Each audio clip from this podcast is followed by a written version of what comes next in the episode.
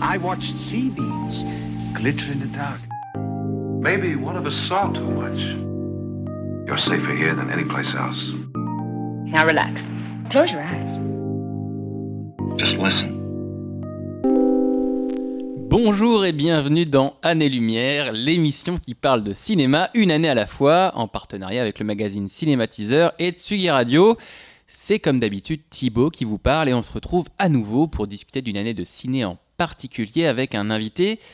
Et ce mois-ci, mon invité est auteur, journaliste, réalisateur de documentaires. Vous avez pu le voir dans l'émission Joe et Nico sur MCM ou entendre sa voix dans 50 Minutes Inside sur TF1 car il est journaliste avant tout, touche à tout, cinéma, séries, musique, jeux vidéo, jardinage, broderie. Il y en a même qui disent qu'ils l'ont vu voler. Mm. Mon invité ce mois-ci, c'est Nico Pratt. Salut Nico, comment ça va? Ça va super, très très belle euh, présentation. Euh, je crois que t'as rien oublié.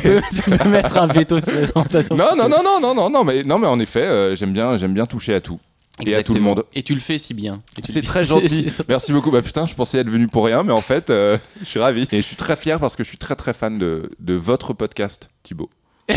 Je, je parle à la troisième personne. Je sais Je- pas. on se vous voit ou on se tutoie. Comment ça se passe Bah écoute, je propose qu'on se tutoie. On ça se sera tutoie. plus- Je suis très plus- fan de ton podcast. Merci Thibaut. beaucoup, ça me fait très plaisir de t'avoir. Aujourd'hui, on s'installe au creux d'une décennie familière pour discuter d'une année toute proche de nous.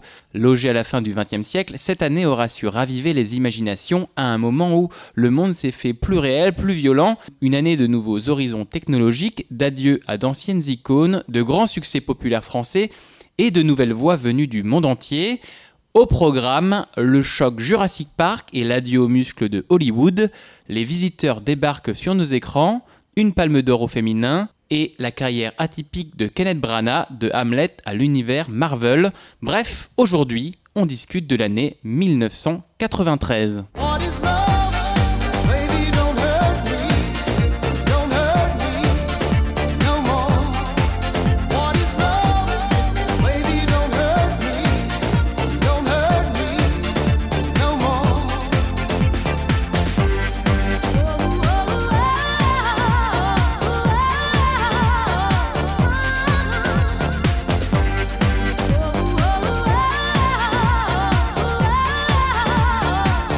meilleure chanson de 1993, la seule. What is Love d'Adaway On a écouté ça en 1993, mais c'est vrai, ça. C'est quoi l'amour, Nico? What is Love? Euh, Qu'est-ce que l'amour? Surtout Je pas cette chanson, Je finalement. ne sais pas. Euh, non, alors c'est pas cette chanson super. Qu'est-ce qu'une carrière? Ils en savent pas plus. Euh, non, je sais pas. Mais ce bref, on dansait là-dessus en 93. Euh, 93, c'est aussi la première année de la présidence Bill Clinton aux États-Unis.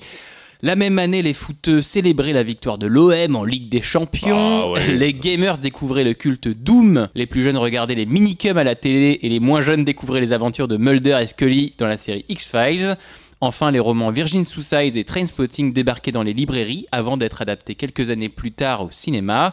Le cinéma, justement, dans les salles en 93, les spectateurs allaient voir courir Harrison Ford dans Le Fugitif et Tom Cruise dans La Firme. Il riait devant Bill Murray dans Un jour sans fin et Robin Williams dans Madame Doubtfire. Il pleurait aussi face à Philadelphia et la liste de Schindler. Enfin, il découvrait un beau cinéma international avec Kikat, Pedro Almodovar, Journal intime de Nanni Moretti, Sonatine de Takeshi Kitano ou encore Chronos, premier film d'un tout jeune Guillermo del Toro. Et cette année-là, aux États-Unis, Hollywood est en pleine transition, tiraillée entre deux cinémas. D'un côté, les héros d'action et leurs muscles saillants, stars des années 80. De l'autre, un cinéma de l'imaginaire, donc avec les effets numériques comme arme principale. Et un film va les faire exploser, ces effets numériques, et leur donner une place monstre dans la hiérarchie hollywoodienne. Ce film, il est réalisé par Steven Spielberg, et il s'appelle Jurassic Park.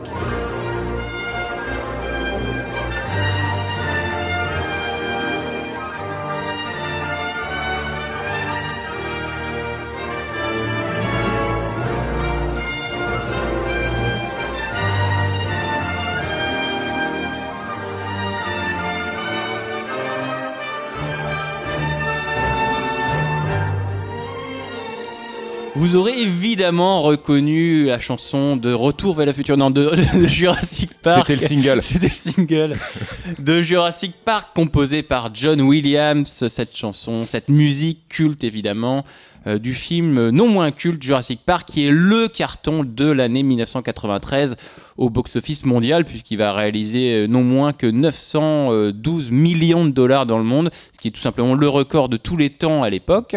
Et il a été détrôné, il a fallu attendre 97 pour que Jurassic Park soit détrôné au box-office mondial par Titanic, qui réalisera lui simplement le double de ça, hein, tout, tout simplement. Donc Jurassic Park, c'est Cameron, quoi, toujours très euh, humble. toujours, toujours Ouais. plus. Jurassic Park, c'est donc le film culte des films cultes. Euh, Nico, c'est donc ton film Je culte. l'ai vu. Tu l'as vu une fois en 93. il y a À sa sortie. Bon Toi- souvenir. Toi, c'est, c'est- tu es donc un immense fan du film. Ouais. C'est peut-être un, un faible mot de le dire d'ailleurs, parce que c'est ton film simplement préféré. Tu l'as vu combien de fois, Jurassic Park? Alors, en vrai, c'est assez difficilement quantifiable. Je pense pouvoir dire sans me tromper qu'on tutoie la centaine. Vraiment mais, 100 mais fois. oui, mais euh, mais j'ai écrit un livre sur le sujet, donc forcément euh, j'ai dû m'y consacrer euh, corps et âme, et j'ai envie de dire comme toi tu le fais avec ce podcast. Euh, et donc non, j'ai été euh, contraint de le regarder, mais par moment contraint de et forcé euh, de le regarder pour euh, entreapercevoir des détails, pour faire des arrêts sur image. euh, voilà, pas forcément. C'était pas toujours des visionnages euh, très cool. Et puis je tiens à préciser que je ne regarde pas que Jurassic Park et que euh, voilà quand il repasse à la télé, Dieu sait que c'est souvent. euh, en général, je regarde autre chose quand même. Mais euh, non, non, je l'ai beaucoup, beaucoup vu. Et en effet, alors c'est toujours à ce jour mon film préféré, mais il se trouve que c'est aussi le premier film que j'ai vu en salle. Et c'est surtout mon premier choc. C'est-à-dire que j'ai un souvenir extrêmement précis d'être allé avec ma tante euh, Valentine, que j'embrasse très fort, voir Jurassic Park. J'avais 7 ans. Euh, je tiens à dire que c'est jeune, 7 ans. Pour Mhm. Jurassic Park, c'est un film qui fait assez peur. Ouais. Euh, mais à l'époque, euh, on- on- les parents On fumaient en bagnole, on était sous. Mitterrand, la ceinture n'était pas obligatoire. L'amiante dans les tours finalement. Et, euh, et j'ai un souvenir très précis de moi dans ma doudoune, trois fois trop grande pour moi, de, rentrer dans la salle. On a des avait- photos de la doudoune. On a des photos de la doudoune tout de suite. Euh, on les regarde. Euh, non, et d'aller au premier rang. Et en fait, c'était euh, un jour de semaine, un après-midi. euh, je devais être déscolarisé à l'époque. Euh, il y avait personne. Je vais au premier rang et ma tante me dit T'es sûr de toi? Ouais, ouais, ouais. Ah ouais. ouais. J'étais fan de dinosaures, comme tous les garçons de 7 ans. Et je suis remonté en courant et en hurlant à la fin de la première scène, donc. Ah oui, d'accord. Euh, quand, le- quand le raptor qu'on voit à peine euh, dévore un mec. Et, euh, et à partir de là, euh, voilà, mon destin était tracé.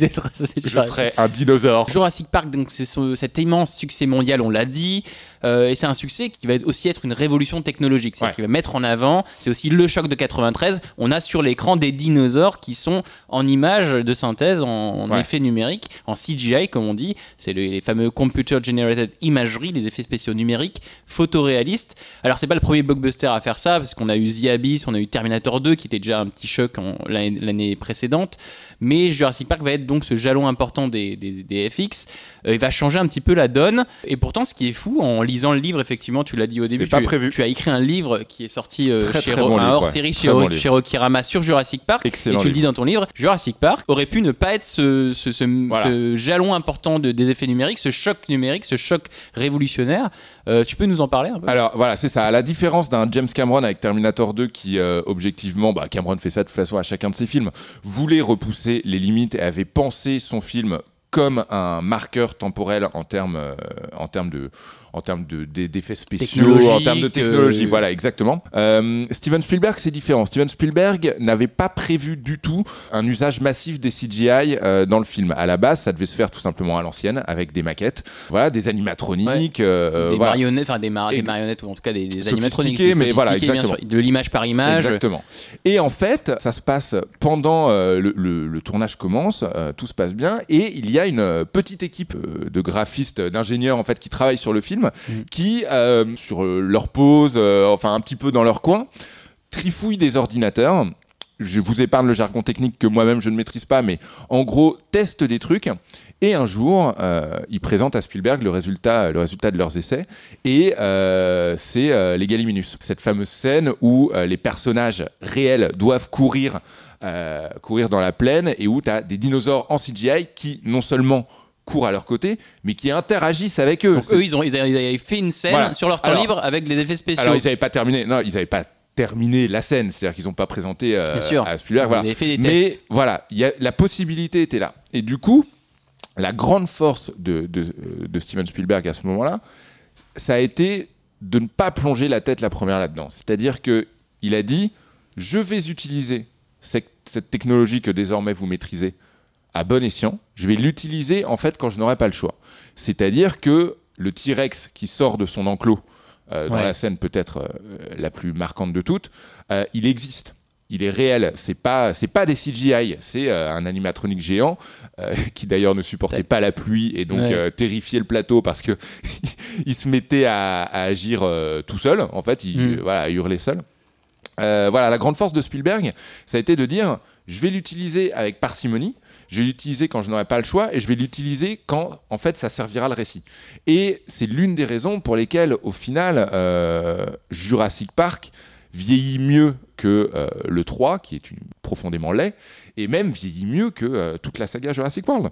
Parce que du coup, il fait un, un bon usage, un usage intelligent. Exactement. Et il n'est pas full CGI, il n'est pas que des effets spéciaux. Et il y a, il y a des scènes où il y a des effets spéciaux mécaniques, avec des, comme tu l'as dit, effectivement, des, des vraies répliques ou des vrais animatronics Ouais. de, taille réelle. Les raptors dans la cuisine. Voilà, exactement. Et il y a d'autres scènes, effectivement, où c'est des effets spéciaux numériques. Et tu, et tu penses que le, le- la balance se trouve là. Le génie de Spielberg, c'est de dire, c'est effectivement, c'est impressionnant ces effets spéciaux numériques. Vous, vous, vous m'avez co- convaincu, je vais, je vais l'utiliser dans mon film, alors que c'était pas prévu à la Oui, base. il y avait une question. Alors, Peut-être le, honnête, a- sixième sens d'un réalisateur, finalement, Alors de c'est bien ça, choisir. c'est déjà le talent d'un réalisateur, c'est de, de savoir dire oui, mais aussi de savoir di- dire non. Euh, on va pas se mentir, euh, il n'y avait pas non plus forcément le budget pour d'un seul coup, euh, d'un seul coup euh, passer en, en full CGI. Et pourtant, tu... alors moi j'avais une autre question parce que du coup là on a vu comment Jurassic Park a failli ne pas être ce- cette révolution technologique Bon, alors, finalement précision, on saura jamais l'intégralité des films qui rentrent en tournage ont failli ne pas être euh, ce qu'ils sont. Voilà, c'est ça. Mais du coup, c'est drôle, coup, ça s'est joué, Ouais, joué à des mecs qui ont bossé sur leur temps, Ouais, leur, leur, leur pause déj pour euh, donner un truc à voir à, à Steven Spielberg qui a dit effectivement c'est intéressant parce que toi tu avais interrogé euh, Phil Tippett qui, est- qui était, Ouais. qui était le, le technicien qui était responsable de faire les stop motion de- des, des dinosaures image par image et qui finalement du, jou- du jour au lendemain s'est retrouvé avec beaucoup moins de taf à faire sur le film et, il, il est, et lui du coup il était un peu, un peu rancunier non? Non, alors moi quand je l'ai eu au téléphone, euh, déjà des, des décennies avaient passé. euh, non, non, il n'était pas. C'est pas qu'il était rancunier. C'est-à-dire que d'une part, il avait à, à cœur de servir euh, Steven Spielberg Oui. et de servir le film déjà. Tel que lui me le racontait, il était un petit peu circonspect, mais surtout, en fait, premier sentiment qui qui domine, c'est euh, finalement c'est ce que dit euh, Alan Grant euh, quand il, il arrive à Jurassic Park. Mm. Il dit voilà notre notre métier est fini. Et là, tu as Jeff Goldblum qui dit euh, non, vous voulez dire éteint. Ouais. Et c'est un peu ce qu'a ressenti Phil Tippett, euh, sur- Phil Tippett sur le moment. C'est-à-dire que l'ère- des, des, des, effets spéciaux Le en- cinéma comme on le faisait avant n'existe plus. plus. Maintenant, les plus. ordinateurs arrivent et les ordinateurs arrivent à faire des choses qui remplacent définitivement tout un corps de métier. Tu peux tout faire. Tu peux tout faire. peux et donc là, euh. Jurassic Park, effectivement, le, Voilà. le Et, marque. Jura- et Jurassic Park est un réel marqueur, euh, réel marqueur temporel en ce sens-là. C'est-à-dire que euh, 1993, qui, bah, on va avoir l'occasion d'en parler pendant 7 heures, tu m'as dit? Oui, ouais, c'est ça. Euh, on va avoir l'occasion d'en parler. C'est une année de transition et en termes de transition purement technologique, Jurassic Park est un excellent marqueur aussi parce que justement, il, il prend du monde d'avant et il prend du monde de demain. On parle du fait que, que Jurassic Park a, a tenté des choses à des certaines, euh, dans des certaines proportions qui n'avaient pas été faites avant. Et tu, et tu le dis un peu dans ton livre aussi. C'est un film qui, qui, par certains aspects, notamment la, la, la dynamique dans laquelle est Steven Spielberg, qui est par certains aspects un peu risqué. Euh, Dans le sens où Spielberg, il est pas dans son meilleur état. Il a eu, il a eu une, une décennie 80 qui, est, qui, est, qui a des très bons films, évidemment, des chefs-d'œuvre, mais aussi des films assez compliqués. Et lui, il est pas au summum non plus de, de sa forme et de son talent. Il n'a pas encore eu son Oscar pour Schindler. Et, et- et du coup, moi, je voulais me poser une question. On a des, des- une technologie qui était encore un peu balbutiante. On a un réalisateur qui est un petit peu en délicatesse. On a un sujet, là, donc là, aujourd'hui, c'est une évidence. Jurassic Park, c'est une évidence, les dinosaures, que c'est cool. Mais à l'époque, en 93, c'était peut-être pas aussi évident que ça. Ouais. À quel point Jurassic Park était un pari risqué pour Spielberg et pour euh, les studios Steven Spielberg, à ce moment-là, il sort de Hook, euh, qui n'a été ni un succès critique ni un succès euh, public, mais voilà, il sort d'un échec et pour le Wonder Boy d'Hollywood, les échecs mineurs, ils sont quand même plutôt rares. Lui était sans doute un petit peu moins confort. En plus, Hook, c'était un vrai projet de cœur. Ensuite, il faut dire aussi, c'est que euh, Jurassic Park fait partie d'un package. Spielberg, il veut faire Schindler. C'est ça qu'il veut. Ouais. Euh, Jurassic Park, il veut bien le faire, mais c'est pas ce qu'il désire faire. Il désire faire Schindler. Et en fait, ça fait partie euh, d'un deal avec Universal. En gros, tu fais l'un. Si tu fais l'un, t'as l'autre. Si tu tournes euh, Jurassic Park, euh, qui est un roman de Michael Crichton, qui a Mm. cartonné, euh, le potentiel est dingue, Spielberg, des dinosaures, potentiellement Harrison Ford, Mhm. qui au départ devait être casté dans le rôle d'Alan Grant. Le casting possible de ce film est d'ailleurs assez drôle, mais bon bref. Jim Carrey a failli être... dans la Ouais, peau de, de, de Ian Malcolm. Voilà, du coup, ça fait partie d'un package. Et en fait, ce qui donne cette année 1993 complètement folle pour Spielberg, c'est-à-dire où non seulement il signe deux énormes succès publics, deux énormes succès critiques, Mm. mais où en plus il dévoile le plein potentiel de ces deux facettes. C'est-à-dire que Jurassic Park est un immense blockbuster. On savait qu'il savait les faire, mais il a jamais fait aussi gros, aussi fort, aussi fou. Et il y a Schindler, Schindler qui est un pur film d'auteur euh, d'un noir et blanc absolument sublime, une histoire qui lui est proche en plus. Enfin, c'est c'est Qui l'histoire fait de sa basculer famille. sa carrière, raconte- hein, premier fait- Oscar. euh, Exactement, exactement. Et d'ailleurs, pour la, pour, la, pour la petite histoire, euh, Spielberg, il était en, en plein tournage de Schindler et il devait superviser à distance la post-production de Jurassic Park. Mm. Euh, non, non, il raconte, il dit, mais vous imaginez, j'étais dans, dans le ghetto de Varsovie en train de filmer des enfants morts. Et il fallait que je rentre chez moi et retrouver la passion des dinosaures qui s'animent. Ah ouais. j'avais, j'avais pas le cœur à ça. Et donc, en fait, il s'imposait euh, une heure de marche euh, dans le froid, dehors, pour retrouver ses esprits et se mettre dans le bon état d'esprit. Sur le papier, c'était pas forcément un carton assuré, mais euh, c'est surtout que sur le papier, euh, c'est pas forc- c'est pas ce film-là forcément que Spielberg voulait, voulait faire. Et du coup, effectivement, le succès de Jurassic Park, on, en a parlé, on a dit les chiffres au début, euh, va ouvrir des horizons euh, pour l'industrie, pour Hollywood en particulier, euh, et va changer un peu l'échelle du spectacle euh, hollywoodien au cinéma, et va favoriser la- l'arrivée d'un gros genre populaire des, années 90 et de la fin des années 90, euh, qui est le disaster movie. Parce que Jurassic Park, c'est certes un film de monstres, mais c'est aussi, aussi, aussi un disaster movie par certains aspects. Parce que souvenez-vous, les années 90, dans les années 90, on avait tous ces films où euh, tout partait un peu en sucette. Et au top des box-office euh, des années suivantes, on a eu quand même en 96 Twister et Independence Day, qui étaient des films qui, aussi grâce à des effets spéciaux numériques, ben, sont arrivés en tête du box-office et ont amené le public en salle. En 97, on avait Le Monde Perdu, Le Pic de Dante, Volcano. En 98, on a eu Armageddon, Deep Impact et Godzilla. Et bien sûr, le film, le disaster movie des disaster movie, qui doit sans doute un petit peu à Jurassic Park par, euh, par la nouvelle ampleur, la nouvelle échelle qu'il a donnée. C'est 97, Titanic, bien sûr. Ouais. Le disaster movie ultime. Donc Jurassic Park, moi j'avais dans l'idée qu'il il- effectivement a peut-être switché et euh, a provoqué cette vague de films à grande échelle des années 90 et euh, notamment par son usage et sa, des effets spéciaux numériques. Je alors, à quelques rares exceptions près, pour moi, ce qui lit ces films, mais ce sont avant tout des concepts. C'est-à-dire que tu remarqueras que euh, tous les films que tu viens de citer, à l'exception d'Armageddon, pas de star au Oui. casting. Ouais, ouais. Euh, C'est-à-dire que euh, Leonardo DiCaprio n'était pas une star, euh, Sam Neill n'est absolument pas une star, Laura Dern non plus, Bill Pullman ne l'est pas, Ouais. Will Smith, Independence Day, c'était une star en devenir, il sortait Ouais. du Prince de Bel Air. Godzilla, il y avait Jean Reno. Go- et Matthew Godzilla, Broderick. il y a Jean Reno et Matthew Broderick. Alors Matthew Broderick, en, Oui. en termes de star power, il se pose là. Que le concept Euh, est la star du film plus que les voilà, stars eux-mêmes. Le concept est la star du film. Tu viens pas voir Matthew Broderick, tu viens voir Godzilla. Euh, tu viens pas voir euh, Pierce Brosnan, euh, qui était certes James Bond à l'époque, mais tu viens voir tu viens Mm, voir un tu vas voir des un scènes, tu vas voir un- voilà, Tu vas pas voir Leonardo DiCaprio, tu vas voir le naufrage du Titanic. bien sûr. Et Jurassic Park s'inscrit complètement là-dedans. Encore une fois, ça aurait, il aurait pu en être tout autrement puisque euh, Spielberg voulait au départ Harrison Ford dans le rôle Mhm. d'Alan Grant. Et du coup, c'est marrant parce que là, on parle du, du fait effectivement que les stars, les acteurs ne sont plus forcément le centre des films, mais c'est plutôt Jurassic Park va switcher ça et va mettre Mm. autre chose, un événement, un- comme tu dis, un concept plus haut que les stars. C'est les concepts qui va vendre le film. Et au même moment, face à Jurassic Park, va sortir, face à ces images, en, ce futur en images de synthèse, va sortir un autre film, un autre cinéma qui lui dit Ah non, non, moi je, moi je veux mettre une star, je veux mettre euh, une star internationale au centre de mon film, en tête de mon film, et c'est ça qui va attirer les gens dans les salles. Et face à Jurassic Park, à une semaine près quasiment, euh, va sortir Last Action Hero de John Ouais. McTiernan avec Arnold Schwarzenegger. Donc Arnold Schwarzenegger, on ne le présente plus, hein, la star évidemment bodybuildée des années 80. Acteur euh, qu'on aime tous, qui personnifie euh, euh, ces stars des années 80 qui, au début des années 90, en 93 notamment, sont un petit peu euh, marchent moins. On va dire que les Rambo, Rocky, Stallone, Schwarzenegger et les acteurs gros bras marchent moins. Les action heroes, comme on les appelle, sont Ouais. un peu en berne et se tournent plutôt vers des comédies d'action. Stallone va faire Tango et Cash, Arrête, arrête où ma mère va tirer. Schwarzenegger, juste avant, Last Action Hero va faire Jumeaux et un flic à la maternelle. Euh, et donc Last Action Hero se pose comme ça, comme et d'ailleurs Last Action Hero en 93, même devant Jurassic Park, est le plus gros film et le film événement de l'année. C'est le film Ouais. avec le plus gros budget, genre 85 millions de dollars, Ouais. donc c'est 20 millions de plus que Jurassic Park. Donc c'est l'événement ciné de 93, Last Action Hero avec. Arnold.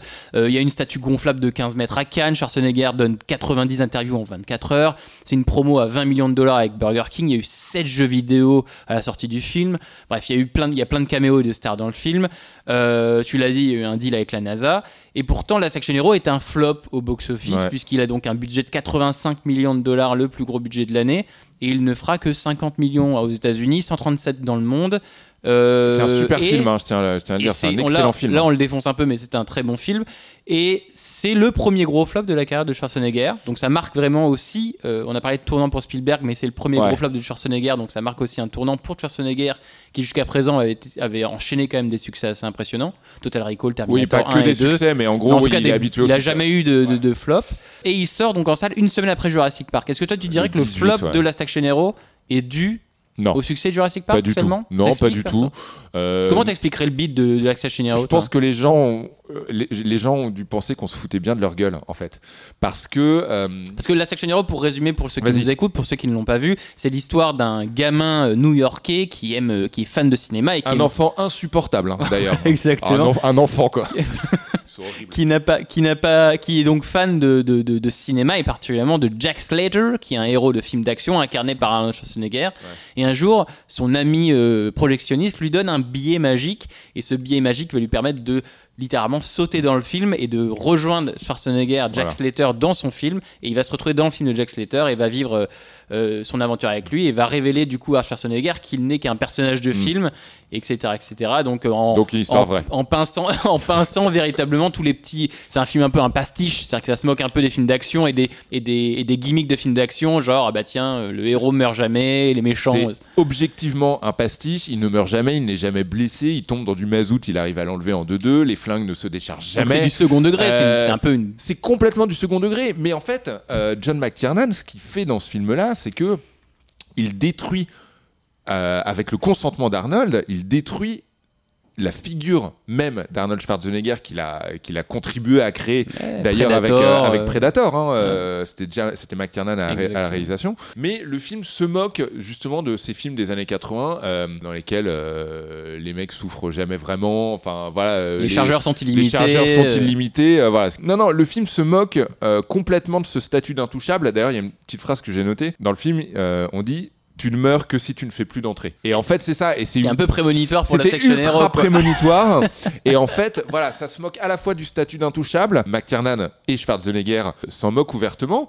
Mais par là même, il se moque aussi un petit peu du public qui a rempli les salles euh, pendant 10 ans quoi Pendant 10 ans, avec quoi. ses conneries entre guillemets Voilà, Ouais, exactement. Euh, attendez, pour moi, c'est beaucoup plus ça qui a tué, euh, qui a tué le film et qui a tué la carrière d'Ar- d'Arnold Schwa- d'Arnold Schwarzenegger, pardon. Ouais. Beaucoup plus que on peut mettre beaucoup de choses sur le dos de Jurassic Park, mais pour moi, Last Action Hero, l'échec vient de là. Ouais, moi ça me fait marrer parce que quand tu, quand tu, quand tu vois Last Action Hero dans la décennie 90 et tu sais que par exemple trois ans plus tard tu vas voir Scream qui va faire un petit peu la même chose avec le film Ultra d'horreur méta, qui va être méta. super, voilà, super méta, un peu post-moderne en disant bah regardez tous vos codes de films d'horreur, je vais les retourner. La Last Action Hero fait véritablement ça avec les films d'action. Est-ce qu'il n'est pas arrivé trop en avance véritablement par rapport à une époque qui attendait pas encore ça? En fait, il était trop en avance par rapport à son public d'ailleurs parce que maintenant Last Action Hero c'est un film qui est plutôt bien aimé. C'est Ouais. un film qui a, qui a un retour de, de hype euh, qui est devenu un petit peu culte et euh, même si ça a été un échec, les, les gens sont revenus un peu dessus. Oui, peut-être, peut-être qu'il est arrivé euh, trop en avance, mais il y a, en fait, il y a, ça va au-delà du film. C'est-à-dire que 1993, c'est très clairement une année où on a dit McTiernan euh, tue littéralement Schwarzenegger Oui. euh, et la figure de Schwarzenegger qu'il a contribué à créer. Euh, mais la même année, il y a Brian De Palma euh, avec L'Impasse, Mhm. euh, son plus grand film selon Brian De Palma, mais euh, voilà, qui avec L'Impasse en fait tue Al Pacino, mais surtout tue la figure de Scarface Ouais. euh, qu'il a lui-même contribué à créer. Donc c'est une, c'est une année où... euh, Où on tue les icônes un on- peu. ouais, c'est une année où on tue les icônes, ouais. D'autres naissent, Ouais. euh, mais les icônes du temps passé... Alors après, le- le- là, on parle de l'Action Hero, du flop que ça a fait, du fait que maintenant c'est un film qui est plutôt aimé, malgré tout, même si ça a été un gros flop en, en 93. Plein de raisons qui ont été évoquées. La prod du film est compliquée, il y a eu de nombreuses réécritures, le ton du film est effectivement est pas clair pour les spectateurs, le calendrier est serré, le screen- un screen test est catastrophique. Ils ont brûlé tellement catastrophique qu'ils ont fait brûler les. euh, En fait, en gros, ils invitent des gens, un panel à regarder euh, la première version du film. Et les gens, en sortant, doivent remplir euh, une petite fiche avec des cases. Est-ce que vous avez aimé ça, ça? Voilà. C'était tellement catastrophique qu'ils ont brûlé les cartes. Ils ont brûlé les réponses pour que jamais personne voit ce qui a été dit. Et du coup, la, la raison du flop de, de l'Action Hero est encore un petit peu nébuleuse. Et Schwarzenegger lui-même avance une idée dans son autobiographie. Ouais. Il le dit, euh, je cite, L'idée d'un film d'action plus chaleureux et non dénué de tendresse semblait dans l'air du temps. Bill Clinton venait de battre George Bush aux élections présidentielles et les médias étaient intarissables sur ces baby boomers qui prenaient le pas sur la génération de la Seconde Guerre mondiale. Reagan, Bush et les républicains étaient finis, tout comme les films d'action crétins et les conneries machistes. On entrait dans l'ère de Bill Clinton, de Tom Hanks et des films à message. Alors Arnold, il l'affirme, Bill Clinton a-t-il marqué la fin des Action Heroes? Euh, oui, c'est alors je suis très euh, je suis très mauvais en, en- en politique donc je vais pas forcément passer euh, une heure là-dessus mais en effet 1993 donc c'est l'arrivée de Bill Clinton au pouvoir après des années de mandat républicain. Et en effet la période réganienne est marquée par une Amérique gros bras tant à l'échelle politique à l'échelle internationale que donc au cinéma. Finalement les, ces personnages adoptent les codes de leur époque. Et en 1993, le cinéma reflète justement ce, changement de, de- de prisme, c'est-à-dire que on revient peut-être, en tout cas c'est la promesse, vers une gouvernance plus humaine, en effet vers un- Ouais. une Amérique moins machiste, euh, plus ouverte, sur, plus conciliante, plus euh, voilà. Des films à message, euh, à Tom Oui, voilà, c'est ça, c'est ça. Philadelphia, euh. Exactement, exa- exactement. Euh, Forrest Gump l'année suivante, Ouais. euh, voilà. Donc en effet, Stallone, Schwarzenegger et Bruce Willis ont plus leur place dans ce monde-là. Mais du coup, euh, même le cinéma de l'année 1993 trahit, euh, trahit ces, ces idéaux-là. Il y a La Firme, par exemple, avec Tom qui est Cruise. sorti, euh, voilà, exactement, avec Tom Cruise. C'est un film dans lequel euh, un jeune avocat idéaliste euh, constate qu'en fait tous les idéaux en lesquels il croyait ont, sont trahis et sont bafoués par, euh, par la boîte qui l'emploie. Je veux dire, les patrons de Tom Cruise dans la firme sont très clairement républicains. Donc c'est un film aussi qui parle de la trahison des idéaux Mm. par les républicains. Mais voilà, il y a beaucoup de films cette année-là qui parlent de ça. On a, on a vraiment cette année de transition, on, on en parlait. Bref, voilà qui conclut parfaitement notre premier thème sur l'année 1993. C'était bien, hein. C'était très bien. C'était C'était bien, bien. on a parlé de plein de choses, Bah et oui, ce oui, n'est pas fini. Euh, vous êtes toujours en train d'écouter Année Lumière, et on va sans plus tarder glisser vers notre second thème de l'émission. On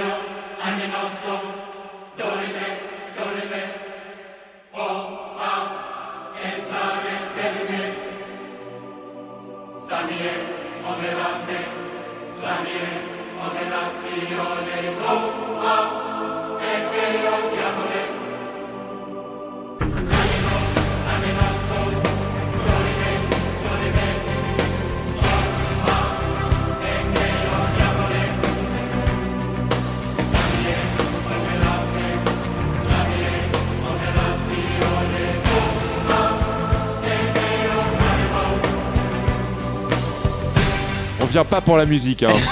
non, surtout, j'ai voulu vous faire mal un petit peu, Oh, cher putain, auditeur, c'est avec c'est 93. C'est Hera, Ouais. Ena Volare, qui est sur la BO, qui est la musique, qui fait partie de la musique originale d'un gros film, de l'un des gros films de l'année 1993. Vous l'avez tous vu, ce film, on l'a tous vu 27 milliards de fois. Ce film, c'est Les Visiteurs, réalisé par Jean-Marie Poiret, avec Jean Reno, Christian Clavier, Valérie Lemercier et d'autres. Et c'est le plus gros Marianne succès. Chazelle.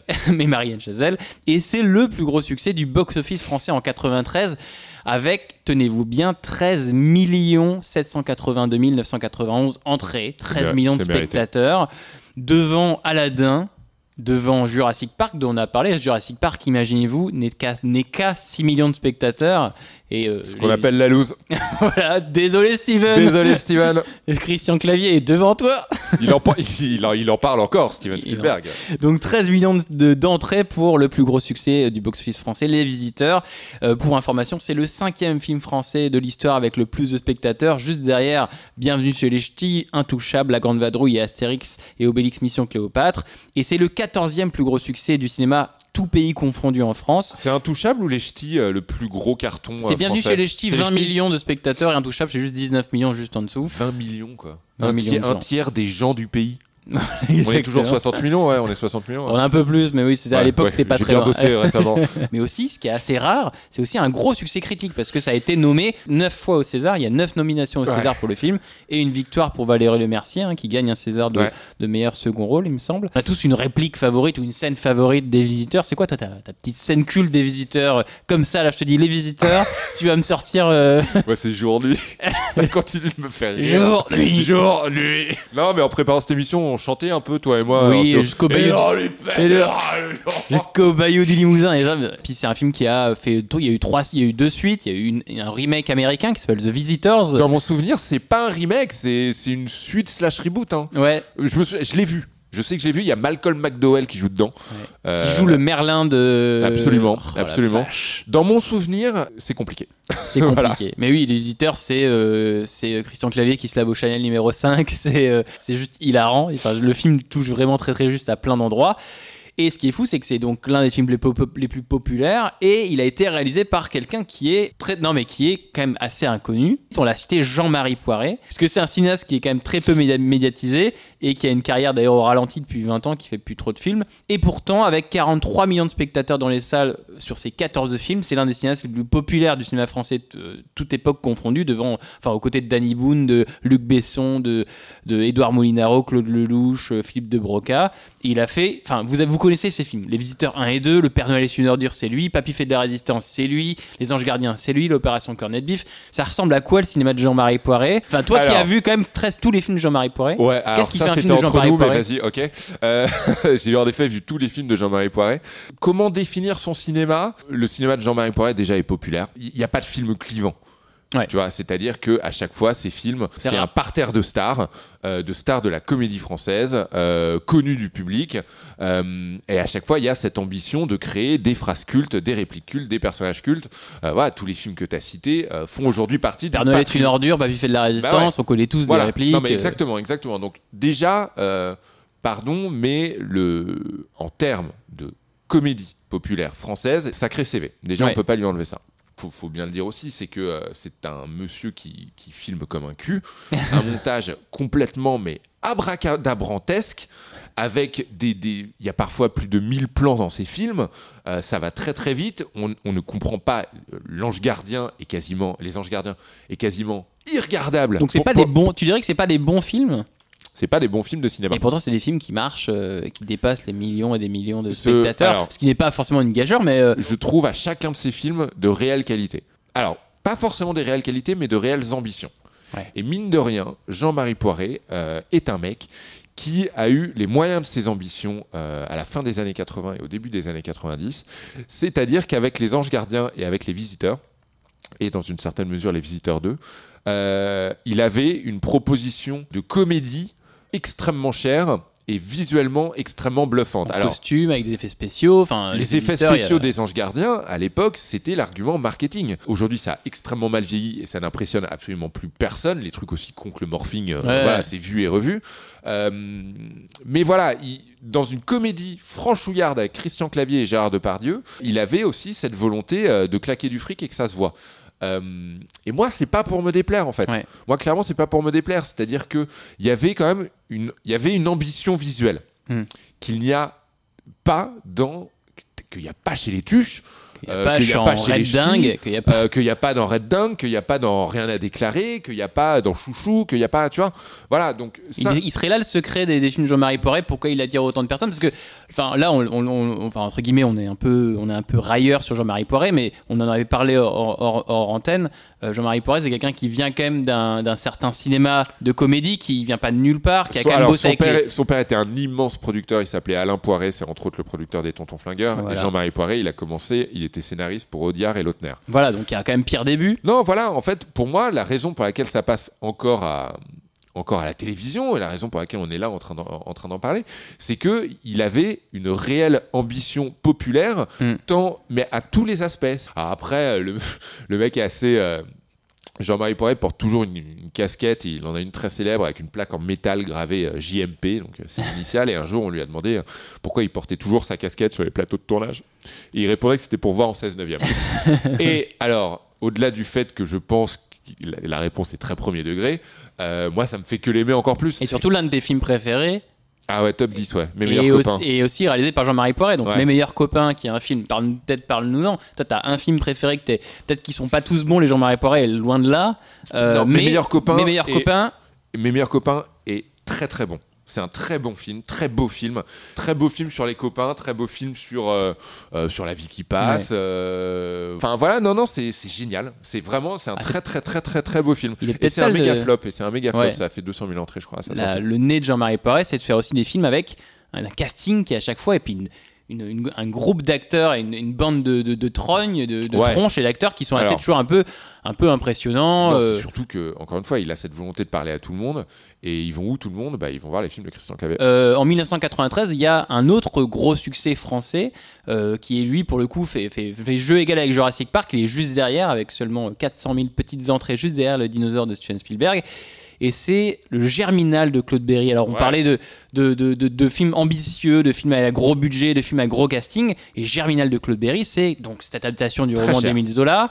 C'est un casting assez fou. Gérard Depardieu, Miu Miu, Renaud, Jean Carmé, Julie Henry, Yolande Moreau. Bref, un- un- pour l'époque, c'était un, ca- un casting assez impressionnant et un, et un budget assez fou. Et c'est aussi un autre cinéaste populaire qui est peut-être, pour les gens qui nous écoutent, si je vous dis Claude Berry, c'est peut-être pas effectivement une évidence parce qu'il nous a quittés euh, il y a plus de 10 ans maintenant, mais c'est un, un quelqu'un qui, à l'époque, dans les années 80 et 90, est un gros producteur. C'est le dernier Nabab. Et c'est aussi un gros réalisateur. C'est un mec qui a quand même réalisé plein de films dont vous avez sans doute entendu parler. Un moment d'égarement, Le Maître d'école, Ciao Pantin, et surtout le diptyque Jean de Florette et Manon des Sources en 87, qui est un peu pour moi le, le- le parrain, le film de la trilogie du parrain, mais en, en français. Gros réalise à choc. chaque euh, fois. Emmanuel Béard euh, qui Ah prend un ben, bain. Qui, qui- Qui va prend se un bain, baigner. c'est. c'est- Gros choc. Et c'est toujours des millions et des millions de spectateurs dans les salles. Et Claude Berry est encore là en 93 avec Germinal. Euh, et comme tu l'as dit, c'est le dernier Nabab Claude Berry. Tu peux, tu peux nous en parler? C'était un, c'était un, un réalisateur et producteur et occasionnellement acteur euh, qui claquait énormément de fric. Ouais. Euh, C'est-à-dire qui, euh, encore une fois, on parlait d'ambition. alors, je, on va pas les mettre dans la même catégorie, mais c'était un mec extrêmement ambitieux qui n'hésitait pas à, à, à y aller all-in, comme on dit au, au poker. Il gagnait 100 millions de francs, il réinvestissait 110 millions de francs. Hmm. C'est lui qui a Bah- produit Astérix et Obélix Mission Cléopâtre d'ailleurs. Oui, voilà, qui a aussi, exactement, euh, Qui a exactement. aussi fait 14 millions d'entrées. Voilà, exactement. Euh, alors lui, la à la différence, tu vois, pour faire un lien avec euh, avec euh, Jean-Marie Poiré, c'est-à-dire que Claude Berry, je pense qu'il ne fantasmait pas du tout les États-Unis.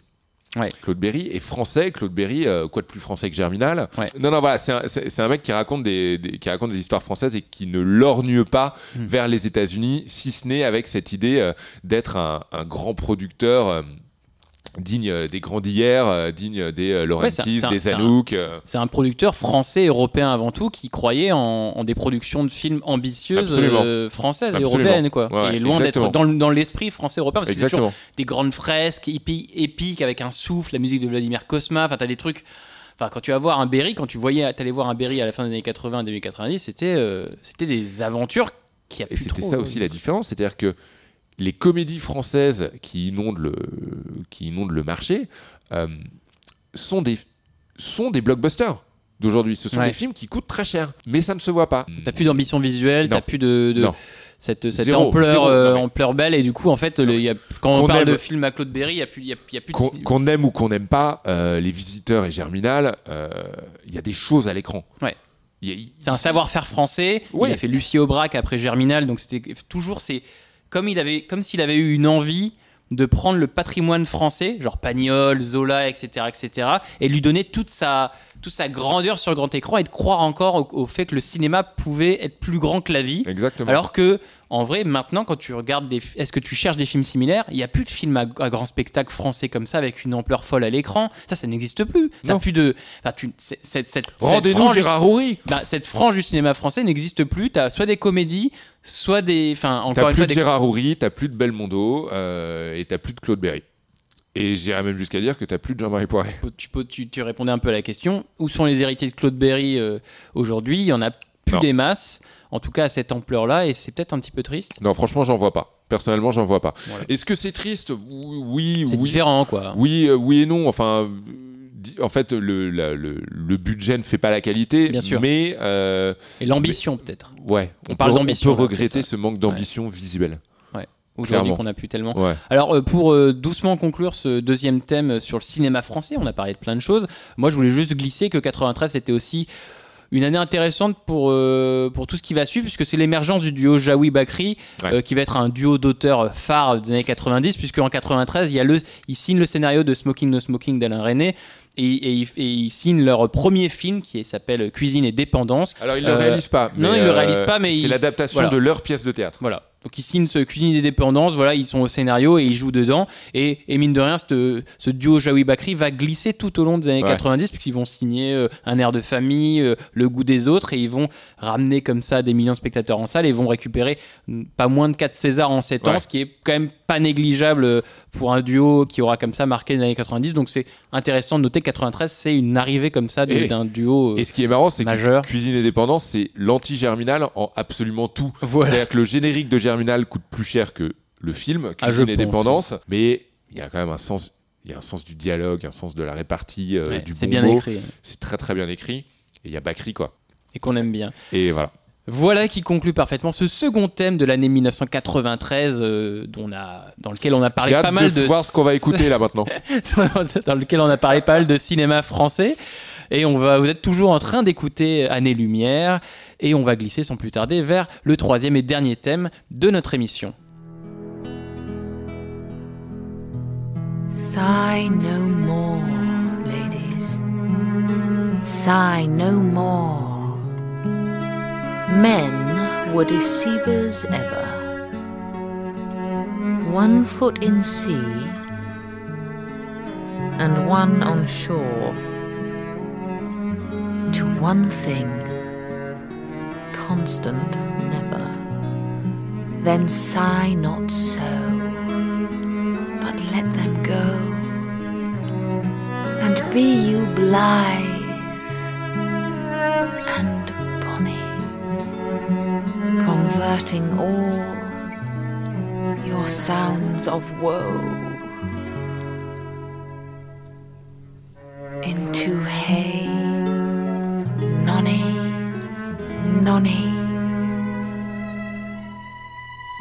On aimerait l'écouter euh, toute la journée, cette voix, c'est celle d'Emma Thompson, actrice euh, qu'on aime bien, nous, ici, à Année Lumière. Très amoureux d'Emma Thompson. Exactement, et euh, cette voix d'Emma Thompson qu'on aime bien et qui récite du Shakespeare sur la musique composée par Patrick Doyle et qui est l'introduction d'un film qui va être au cœur de notre troisième thème, réalisé par un homme qui va être au cœur de notre troisième thème, puisque ce film c'est Much Ado About Nothing, beaucoup de bruit pour rien, réalisé par un homme qui est également acteur, que vous avez vu récemment dans Tenet de Christopher Nolan, que vous avez vu jouer Gilderoy Lockhart dans Harry Potter euh, et que vous avez vu incarner Hercule Poirot dans le récent Crime de l'Orient Express. Cet homme, ce réalisateur, cet acteur, c'est Kenneth Branagh. Euh, c'est un acteur irlandais, d'abord comédien de théâtre renommé, qui a eu d'énormes succès au théâtre. On l'avait, c'est un petit génie euh, comparé à Laurence Olivier et à Guinness, et qui va devenir à la fin des années 80 et 90 un acteur de cinéma et un réalisateur qui a réalisé notamment euh, Artemis Fall pour Disney, qui a réalisé la version que tu. C'est son dernier film, c'est son dernier film c'est vrai, c'est vrai. la version live de Cendrillon, mais aussi le, souvenez-vous, le premier film Thor des studios Marvel, c'était Ouais, lui, c'était ouais, lui, c'était. Kenneth Branagh. Pourquoi est-ce qu'on parle de Kenneth Branagh euh, dans ce troisième thème? Pourquoi est-ce que tu voulais qu'on parle de Kenneth Branagh, Nico, dans ce troisième thème? Alors, tout simplement parce que oui, en 93 sort Much Ado About. Nothing, beaucoup de bruit pour rien. Qui est une adaptation de la pièce de William Shakespeare avec un casting flamboyant hallucinant. Tenez-vous bien, Denzel Washington, Keanu Reeves, Michael Keaton, Emma Thompson, donc on a entendu, Kenneth Branagh, ou encore Kate Beckinsale dans son premier rôle ciné. Mais toi, du coup, tu m'as dit, ouais, il y a ce film qui Bah, sort en 93, ouais. je veux parler de Kenneth Branagh. Alors, on a- Très bien, Nico, pourquoi parle-t-on de Kenneth Branagh? Non, j'ai- alors j'ai beaucoup hésité parce que euh, c'est une très très belle année euh, 1993 pour euh, le cinéma britannique. Il y a beaucoup de bruit pour rien. Il y a euh, Au nom du père, il y a Les vestiges, les Eh. vestiges du jour, qui est une merveille absolue. Hopkins. Voilà, avec Anthony Hopkins.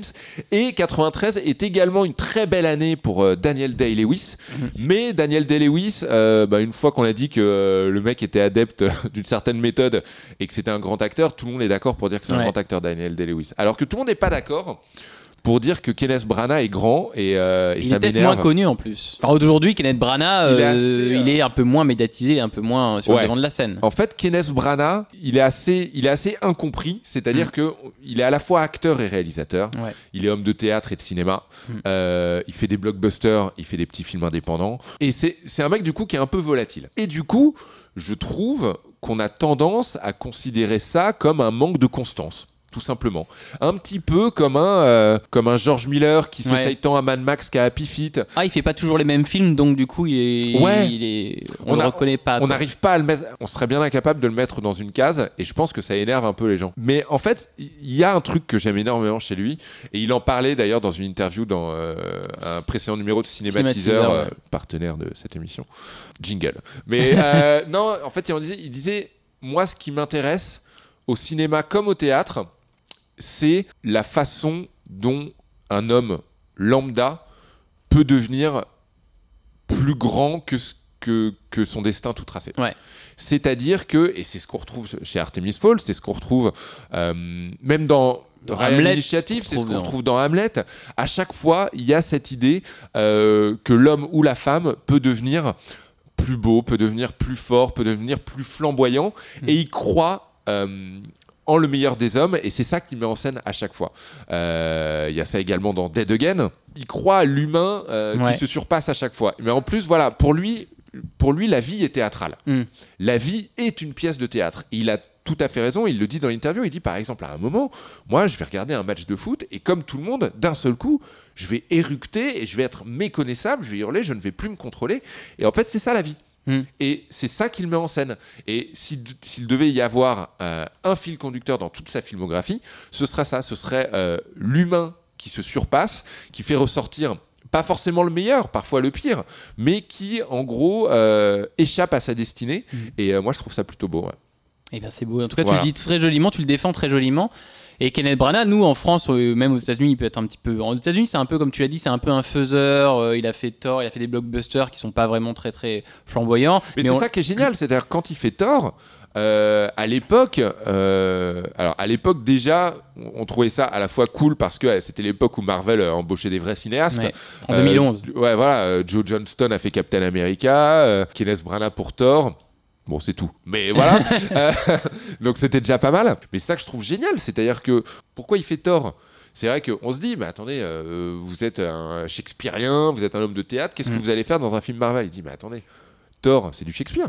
Ouais. Thor, il y a c'est des trucs à filmer, il y a quelque chose à raconter. Il y a encore ce, ce fameux, cette fameuse question du qui destin plus gros que. Il y a la relation avec le père, la relation avec le frère et tout. euh, donc, donc Ouais. finalement, c'est finalement c'est purement, ouais, c'est purement logique. Nous en France, on le connaît pas trop. En tout cas, il est pas très connu euh, en France. Mais Kenneth Branagh, tu demandes à n'importe qui euh, en Angleterre ou au Royaume-Uni, c'est un peu un joyau de la couronne. Enfin, c'est c'est quelqu'un qui est très connu, que tout le monde aime beaucoup. Ah ouais. ah Enfin, oui, tu peux non. regarder, il a quand même, il a quand même été l'un des, des quelques acteurs à jouer dans l'ouverture des JO en 2012, euh, euh, à réciter sans tout le monde prompteur. sans prompteur et lui il était là genre mais, et tout et tout le monde était là oh, Kenneth Branagh Kenneth Branagh Kenneth Ouais. Branagh Euh, on l'a vu dans Dunkerque et puis oui là il a récemment on l'a cité vite fait mais il a quand même réalisé les nouvelles aventures d'Hercule Poirot le crime de Orient Express et, et mort sur le Nil qui aurait dû arriver dans les scènes où il se met en scène lui-même en tant Ouais. qu'Hercule Poirot et il réalise aussi les films Euh, pour revenir sur euh, le film de 93 euh, Ouais. beaucoup de bruit pour rien donc c'est une adaptation on l'a dit de, de, de Shakespeare avec un casting de fou.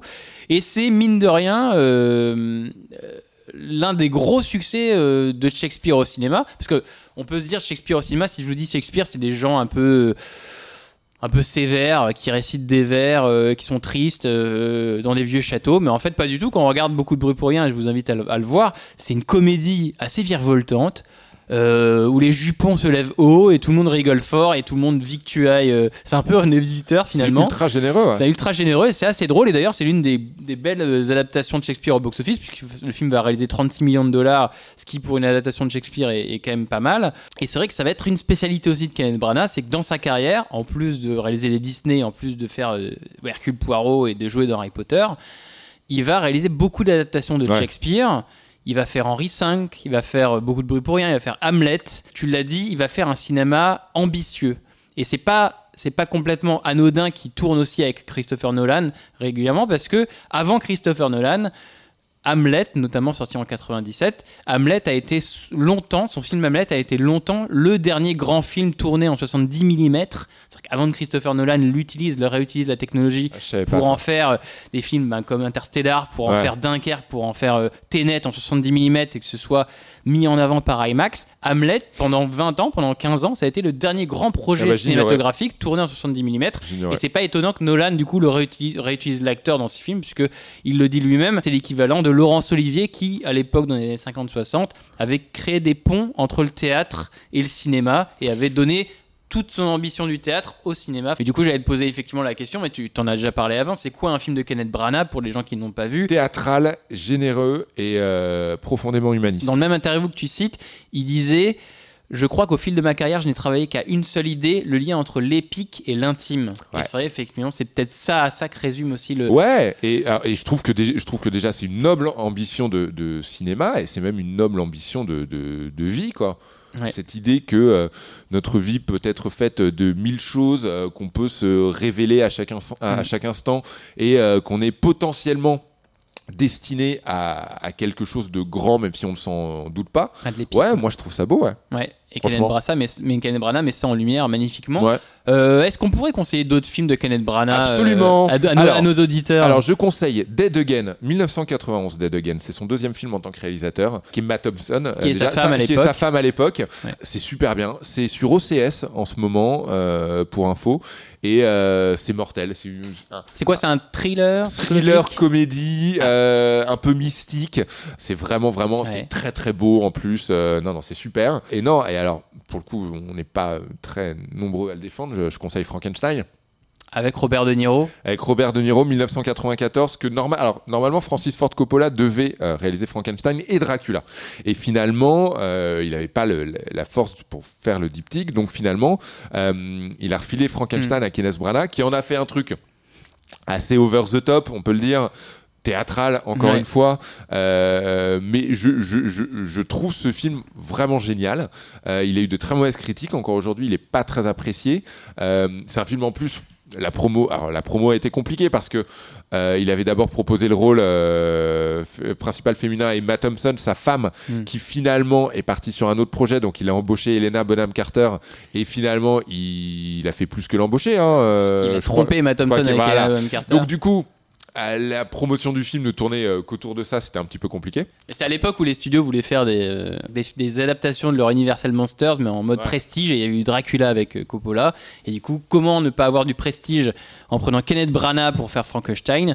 Est-ce que c'était un peu ce que voulait faire aussi Marvel en prenant Kenneth Branagh pour faire Thor? Est-ce qu'ils voulaient pas aussi avoir un réalisateur là, un peu prestigieux pour emballer leur, leur dieu nordique? Marvel au début, je sais pas, on j'ai aucune envie de parler de Marvel, mais On n'est pas obligé de parler. On peut on revenir pas sur obligé. Kenneth on- Branagh. ouais, je veux bien. Ouais. Bah voilà, mais du coup, on voulait parler de Kenneth. On voulait parler de. de- Ils on voulait, partout. on voulait Ouais. s'attarder sur Kenneth Branagh parce que du coup, effectivement, il a cette carrière un peu atypique Ouais. euh, avec ses grands films, ses grosses productions, ce cinéma shakespearien.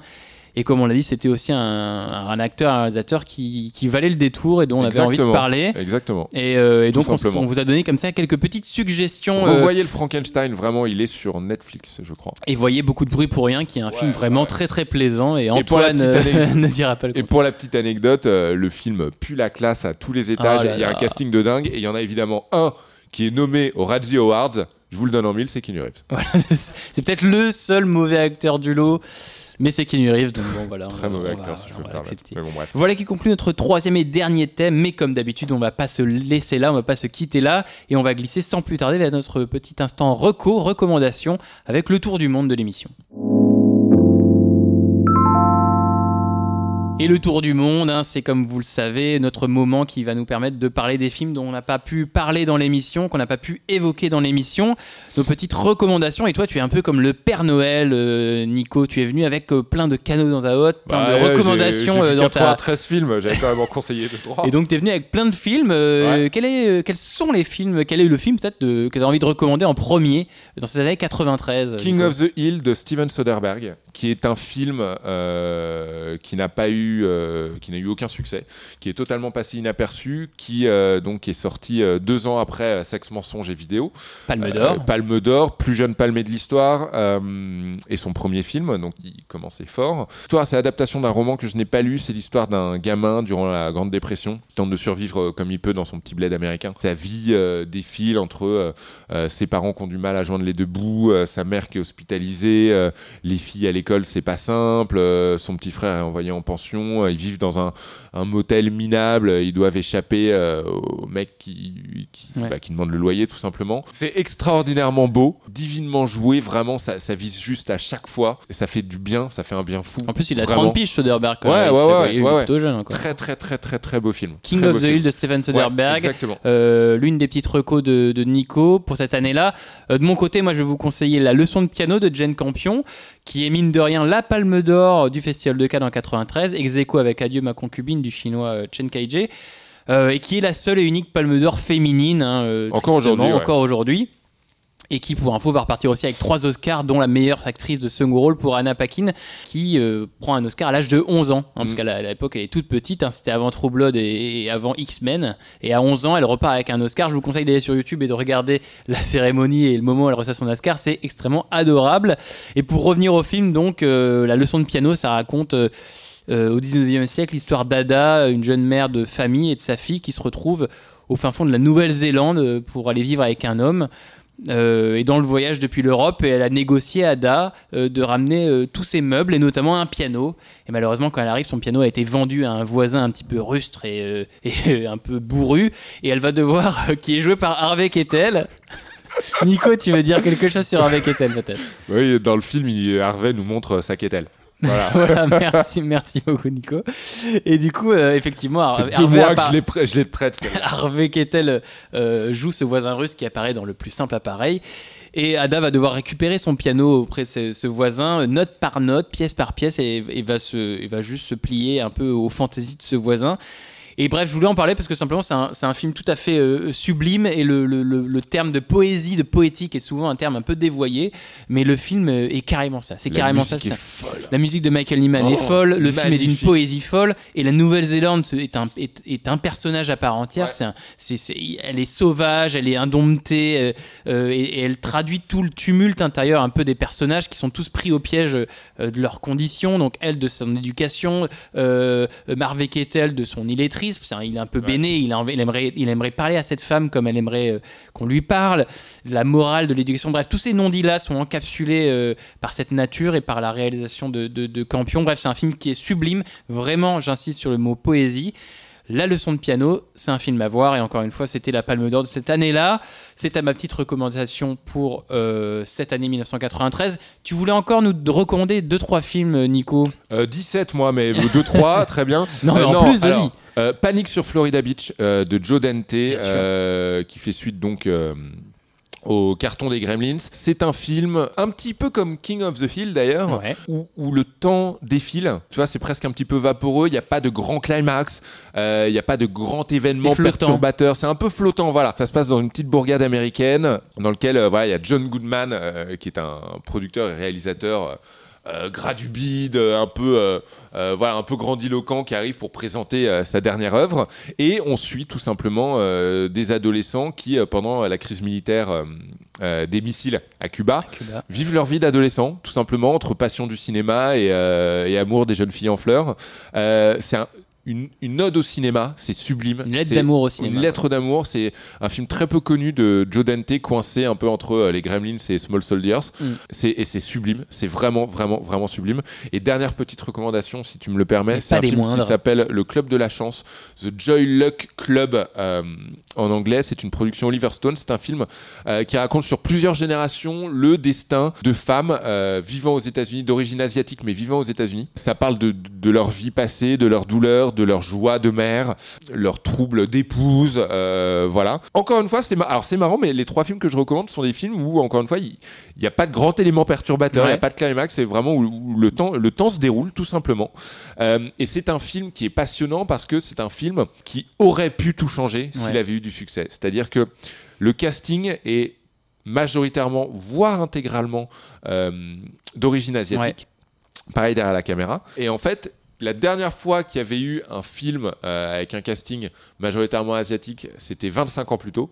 Et la dernière fois qu'il y en aura un, ce sera 25 ans plus tard avec euh, Crazy Rich euh, Asi- Asians. Ouais. Et en fait, à chaque fois, alors Crazy Rich Asians, on va voir si ça donne quelque chose parce que ça a bien marché, mais euh, depuis ça n'a pas non plus été euh, la folie. Bon, ouais. Mais euh, non, voilà, c'est un film, c'est un très très beau film et en plus, même si c'est une considération économique qui, qui aurait pu changer les choses À Hollywood. à Hollywood en termes de représentation, Ouais. ça n'a malheureusement pas été le cas et c'est bien dommage. Et ça a été un beau succès. C'est un film, je sais que c'est un film culte dans certaines, c'est un film de cœur dans certaines, pour certaines catégories de Oui, oui, personnes. ce que je veux dire, c'est que ça n'a pas eu un succès suffisant mais bien sûr. pour, euh, pour changer les Et comme mentalités. tu le dis, pendant 25 ans, ça a été le, le succès, enfin le, le plus gros succès pour un casting entièrement asiatique euh, dans le cinéma américain, ce qui est pas négligeable. Et c'est un film que je plus sois parce que c'est un film formidable avec une belle fresque humaniste. Tu l'as dit. Exactement. Merci beaucoup Nico pour toutes ces recommandations que tu à avais vous, dans, Thibaut. dans, dans tes dans tes dans tes poches. Encore voilà qui conclut cet épisode d'Année Lumière. C'est terminé déjà C'était super. consacré à 1993. On a parlé de beaucoup de choses dans cette émission. Beaucoup on, a parlé, on a parlé d'énormément de choses. Du choc hollywoodien et, géné- et générationnel entre Jurassic Park et Last Action Hero.